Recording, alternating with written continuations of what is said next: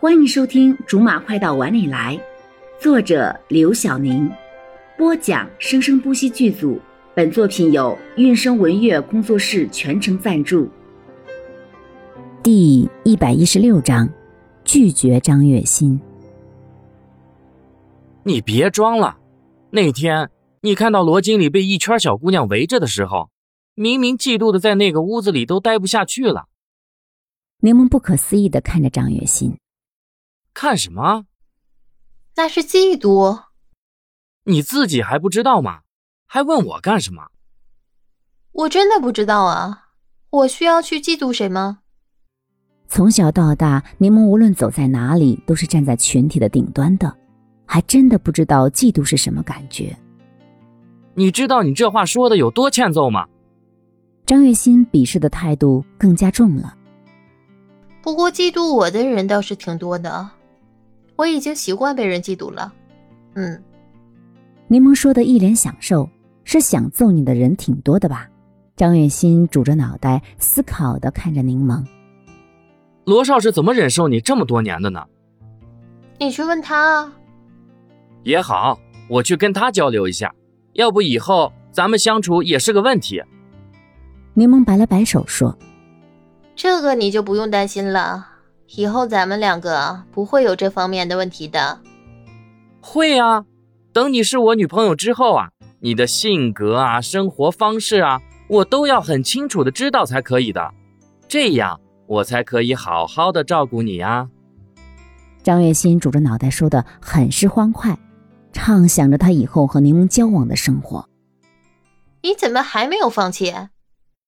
柠檬瞪着眼睛质问着。我为什么要放弃你？我已经是罗少的女朋友了，你这人讲不讲理啊？不讲。张月心把脸撇向了一边，不去看柠檬，更像是在故意气他。你这小孩怎么还说不听了？还？柠檬半站起来，跟张月心的脑袋来了一下子。我比你大两岁。张月心小声的反驳着。柠檬委婉的笑了一下，然后立刻又狠狠的等着他。那又怎么样？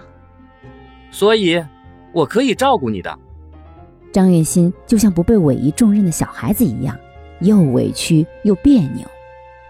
我不用人照顾，我自己坚强的很，完全可以照顾自己。那你还嫌弃我像小孩子干什么？跟我不是也一样可以？你跟罗少连个人都是硬邦邦、冷冰冰的。有什么意思？我可以带你去玩，带你去。够了！我跟罗少两个人是怎么样的，都是我们两个自己的选择。对于目前还是外人的人，没有资格评论什么的，对吧？柠檬打断他，怕他再说下去，怕之后自己才是被说服的那个。他跟罗少冷冰冰、硬邦邦，难道这个才认识自己没多长时间的人都认出来了吗？今儿就说到这儿吧，我还有工作得回去了。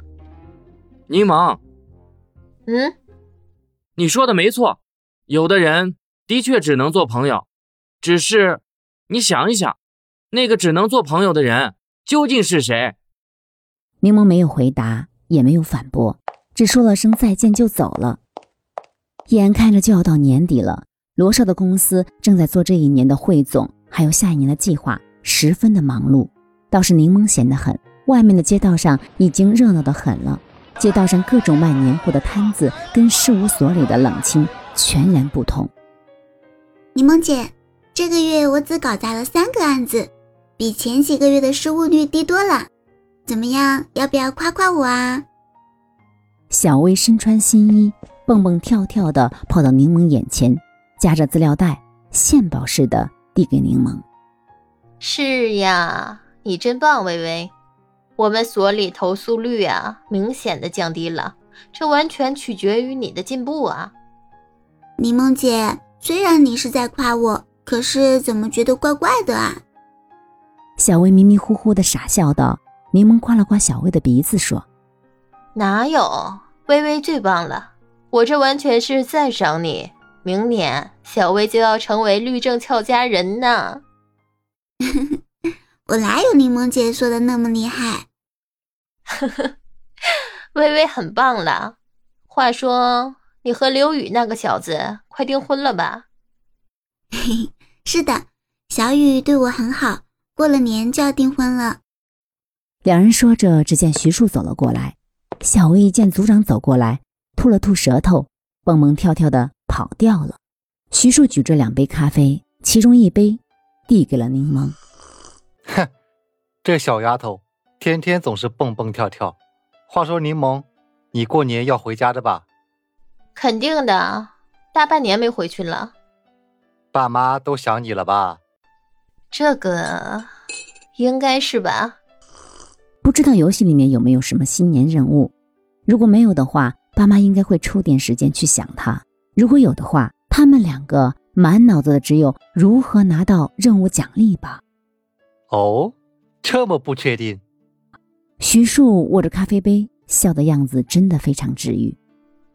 你才好呢，家就在本地，不用折腾。算是吧。不过还好，我跟罗少还有飘飘一起回去。路上也不会太无聊，真的挺羡慕你们三个的。这么多年的朋友，除了学校，在这么陌生的城市里，还能继续的相互照顾。柠檬意外的看着徐庶，你还羡慕我们？明明自己这么事业有成。好了，以上就是我们播讲的本章的全部内容，感谢您的收听，我们下集不见不散。